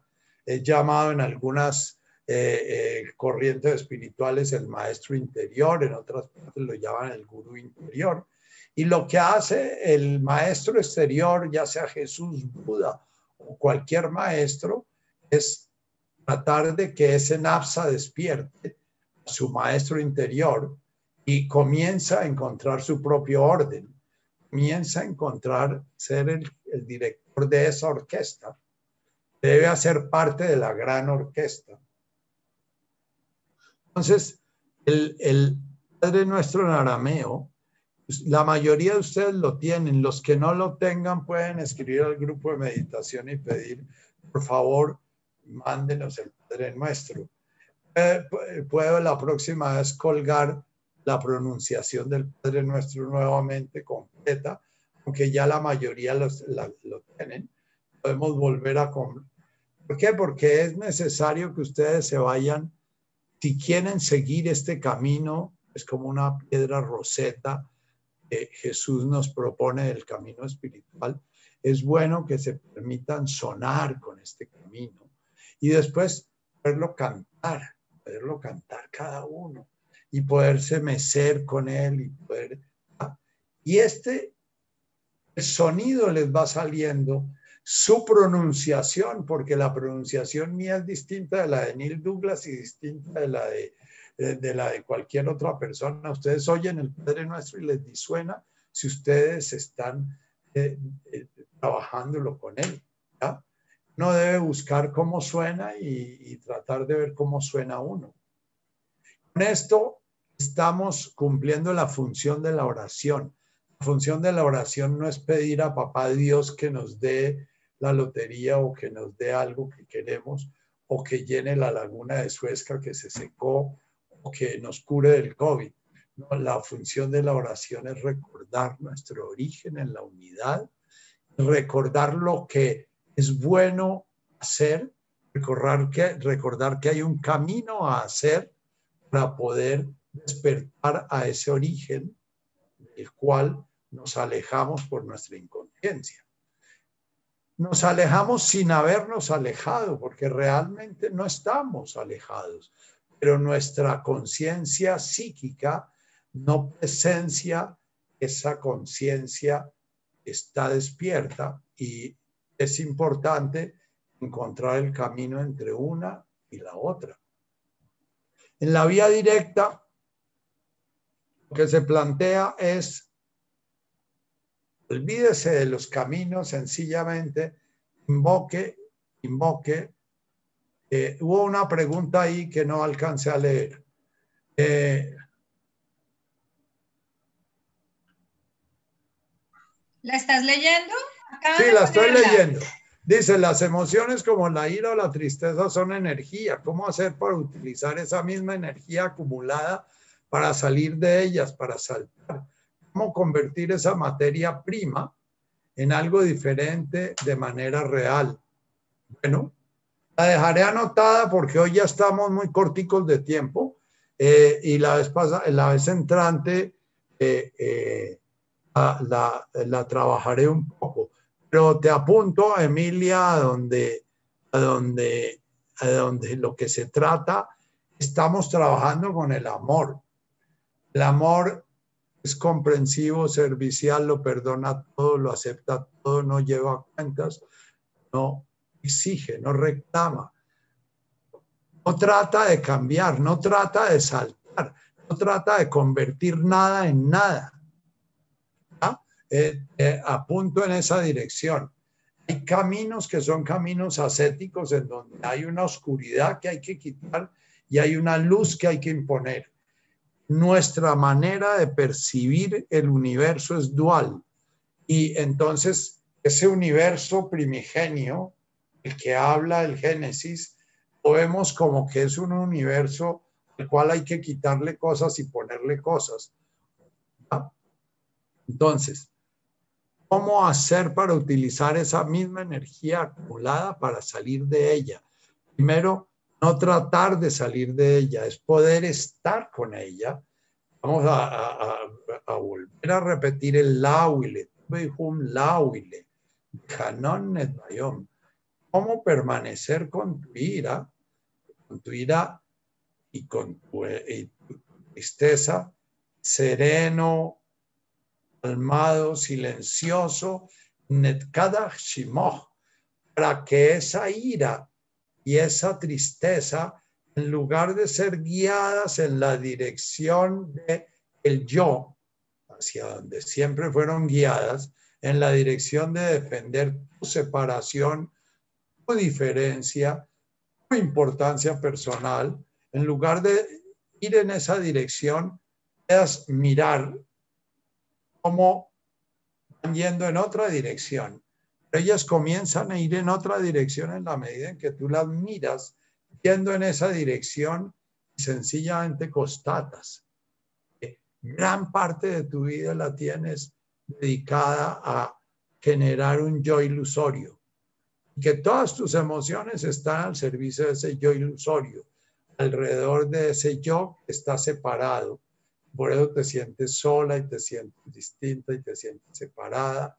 Y ya, entonces, apunto allá y la próxima vez eh, ahondamos un poquito más en, en esto. Yo la, la, dejo, ¿esto queda guardada o, o, o la copio en... Ya te lo pasé en el WhatsApp, ya lo tienes en el WhatsApp. Perfecto, gracias la tatica. Entonces, para todos los que oyeron la pregunta, no se trata ni de cambiar algo, ni de saltar, ni de salir de, el NAPSA es algo que toca es integrar, así meternos en él hasta lo más profundo para reconocer la divinidad que hay en él, para reconocer el orden que hay en él. Y eh, el trabajo de irnos sanando de esa cosmovisión religiosa del pecado y la virtud y de cómo hay unas emociones malas y unas buenas y de cómo hay unas cosas que tenemos que buscar y otras rechazar. Es mirar nuestra emoción, mirar lo que queremos hacer. Entonces a mí me viene una ira, entonces me imagino eh, eh, cuando papá me desheredó, me imaginaba los rayos perdiéndose en la sabana y por qué no le caía un rayo a papá y lo mataba. y, ya, pero como no puede manejar los rayos porque no tengo esa facultad, y sencillamente me observé mucho tiempo queriendo que un rayo matara a papá y comencé a darme cuenta de lo tonto de que era esa idea y por qué estaba tan ofendido con ese prójimo que se llamaba papá y era porque no había reconocido mi importancia, ni había reconocido mi diferencia, ni había reconocido mi camino especial en la vida. Entonces comencé a poder sonreír frente a esa idea y me parecía chistosa y después con el tiempo me pareció muy chistoso y gracioso eso de querer uno matar a otro prójimo para, para poder afirmarse uno mismo. dije, sin embargo, eso es gracioso y hay muchos que lo hacen. Hay muchos que matan a otro porque creen que matando a otro se afirman a sí mismos. Esa es una de las tonterías más grandes. Otros que se matan a sí mismos creyéndose afirmarse a sí mismos matándose. También pensé mucho tiempo en esos momentos difíciles en, me voy a matar y lo voy a joder, ¿no? Entonces, no se trata de eludir esas emociones, se trata de ponerlas en el foco de la conciencia, pero en el foco de la conciencia sensorial, Emilia, no en el foco de la conciencia mental. La conciencia mental entonces comienza a pensar que sí hay razón, que no hay razón, que es que yo no debería, es que yo sí debería, pero es que esto está mal. No, la conciencia corporal es, bueno, esta ira, esta energía vital que está involucrada en la ira, ¿Dónde la siento? En la tripa, en los músculos. Esta tristeza, ¿dónde la siento? Y sentarte, para eso es bueno meditar, eh, poderse uno sentar lleno de ira y respirando, poder comenzar a contemplar el cuerpo y ver cómo se está organizando esa energía en el cuerpo y cómo esa energía va encontrando su sitio. Y después vas a ir viendo cómo todas las acciones que se te ocurrían con esas, eh, con esas emociones van desapareciendo, van, van perdiendo su fuerza, ¿no? Bien, vamos a aprovechar el ratico que nos queda en meditar un ratico en esta oración. Entonces, vamos a cerrar los ojos. Respiramos hondo, sintiendo el aire que tomamos. Muy profundamente expiramos, siente cómo limpias, cómo te deshaces de lo que ya no hace parte de ti, cómo entregas a la naturaleza para que los árboles, vegetales respiren CO2, vivan de él ese es el orden de la naturaleza. Toma. Puedes sentirte conectado con todo ese mundo vegetal que te regala el oxígeno, no fuera por las plantitas, los líquenes, etcétera, no tendríamos oxígeno. Entonces agradece en ese inspirar el que ellos se deshagan de sus desechos en el expirar,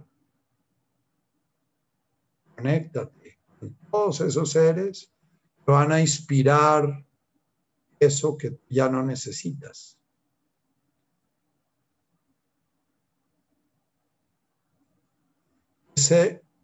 Inspirar,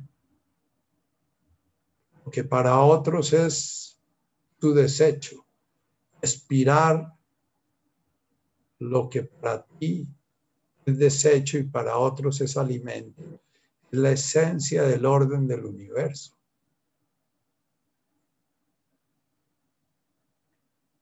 Entonces, permítete al inspirar que suene a boom, como ese ser se está manifestando en el universo. Y en tu expirar, Boash Maya,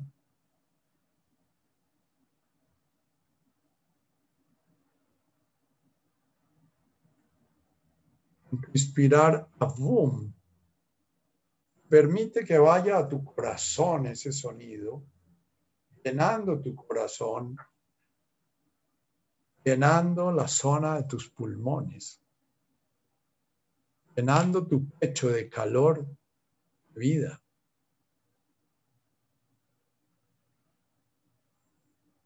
Ve buscando cada vez que estas palabras resuenen en tu cuerpo. De Guasmaya, siente cómo sale. Resuena en todo ese universo del cual haces parte, pero te sientes conectada, conectado.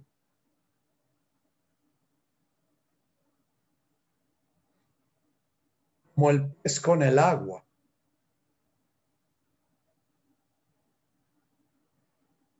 tomas lo que tú necesitas sueltas lo que no necesitas.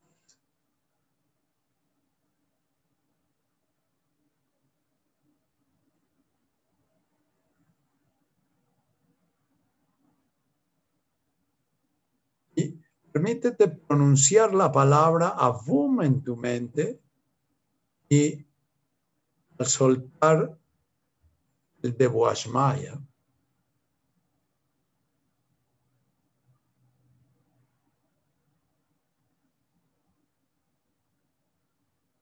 Y ahora haciendo conciencia de que tu palabra siempre, siempre va acompañada de la expiración.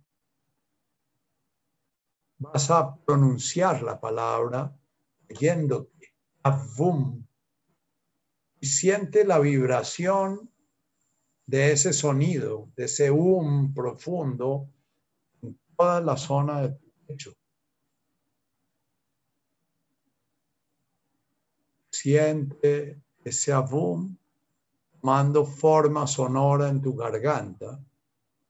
Siente ese um proyectándose, transformándose en Debuashmaya.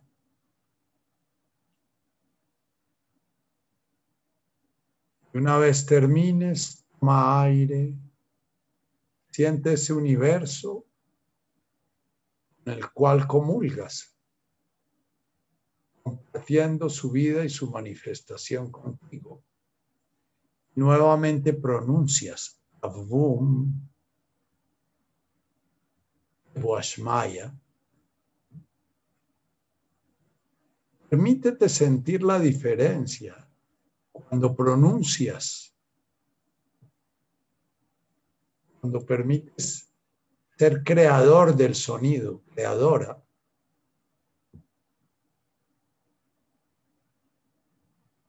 vacías, manifiestas, estás realizándote en esa manifestación, luego vuelves a nacer en tu inspiración, inspiras.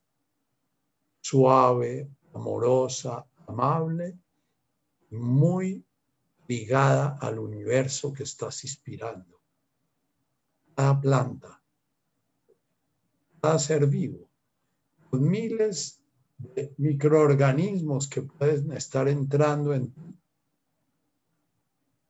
en esa inspiración y nuevamente a boom, resuena en todo tu cuerpo Wash Maya.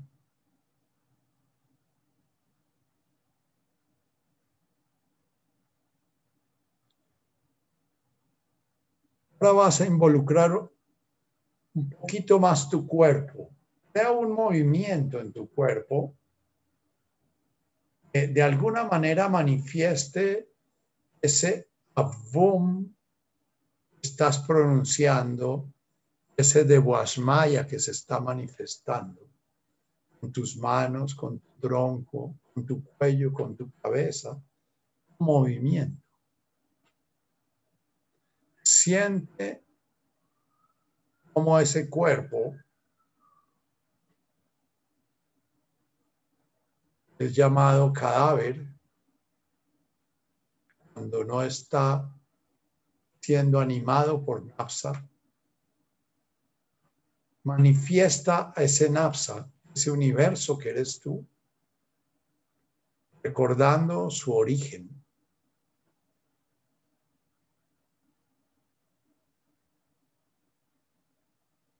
Sentido profundo de ser Vom Vashmaya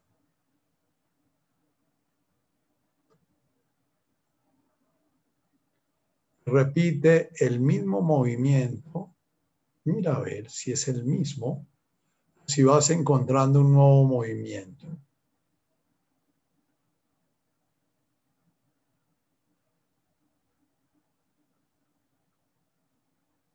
Ahora nuevamente, al inspirar permites que suene el avum, pero con el sonido, con el movimiento de tu cuerpo, en silencio, porque Inspirando no, podemos hablar. Inspirando estamos inspirados. Para estar inspirados hay que estar en silencio.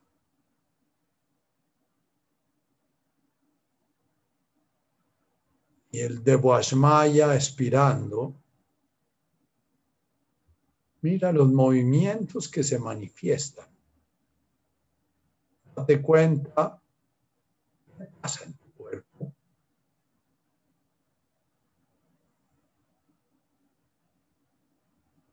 Siente esa orden, esa organización, como si fueses un maestro que guía una enorme orquesta.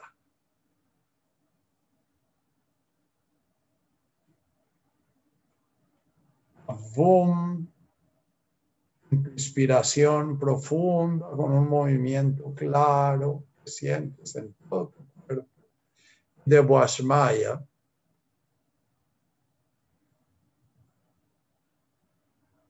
Siéntete proyectándote al infinito.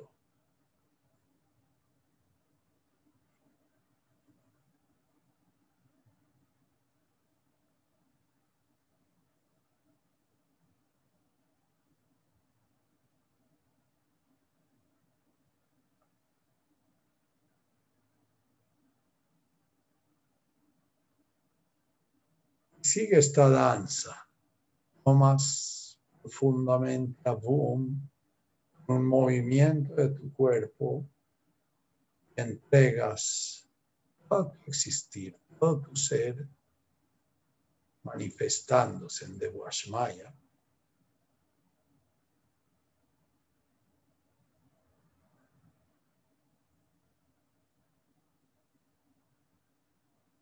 Toda tu conciencia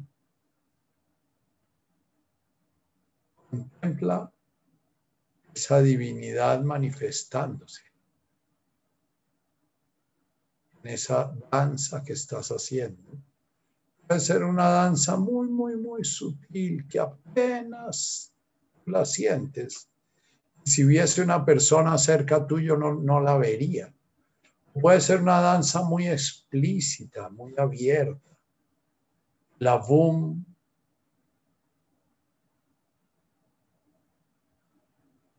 puede ser casi un estallarte.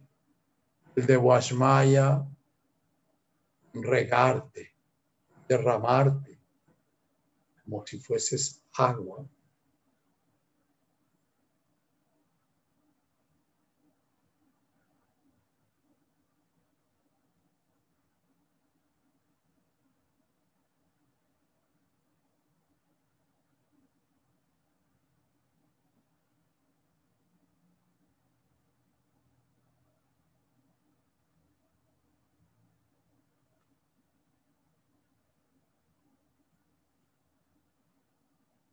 Nuevamente siendo consciente del cambio que se da en tu conciencia, inspira en silencio y suelta ese boom sin cortar tu danza. Avum Washmaya.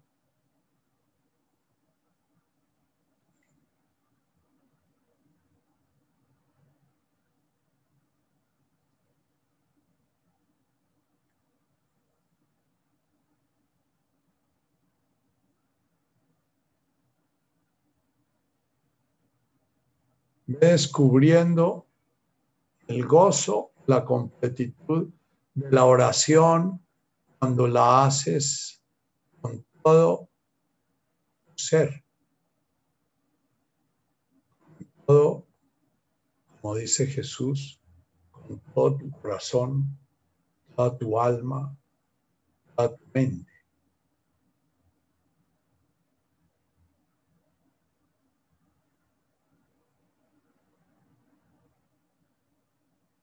Siente cómo tu cuerpo ora.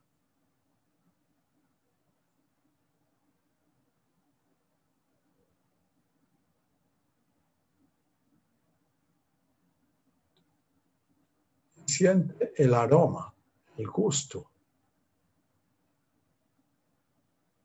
la danza sagrada.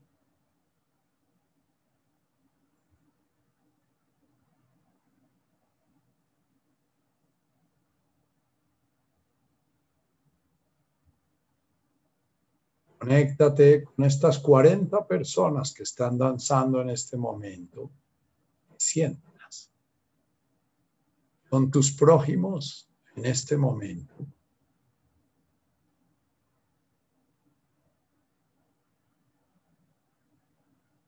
Siente esa comunidad de prójimos. Hacen parte de tu identidad presente.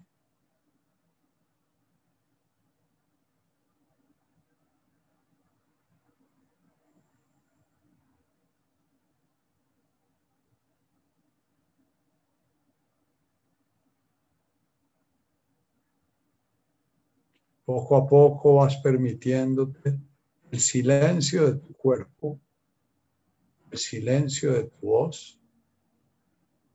Permite en tu silencio interior te suenen las palabras, aunque no las oigas en tu mente. Respirar te hable de esa onda.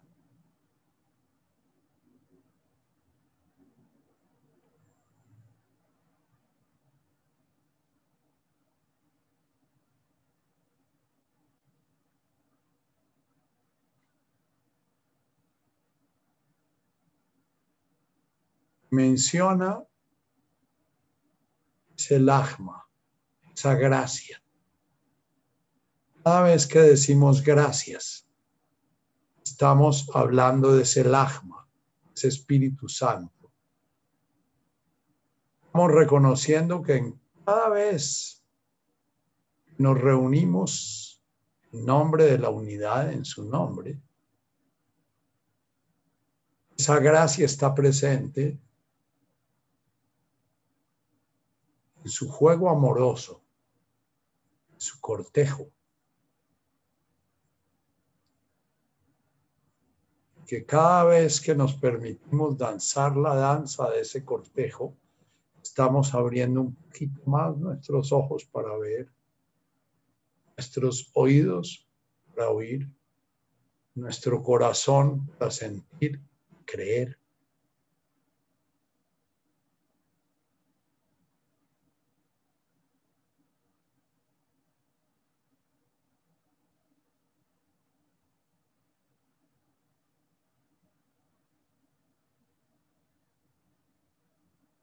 Imagina despidiendo a esas 40 personas que hay a tu alrededor. Contándoles que es la gracia lo que nos reunió. Por eso decimos gracias. Estamos reconociendo que no es una obra de nuestro yo, sino que es una obra de la gracia. Te estás abriendo al Malkutaj, el orden del universo. Cada vez que dices gracias, estás reconociendo ese orden. Estás diciendo, no es mi mérito, es parte del orden.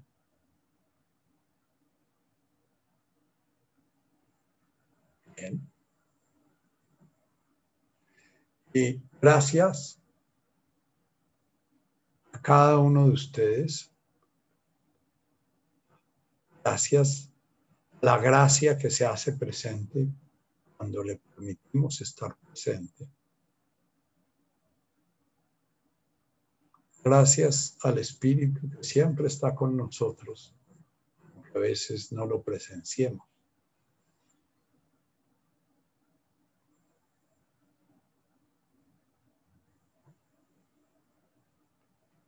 Puedes abrir micrófonos, Tatica, para despedirnos.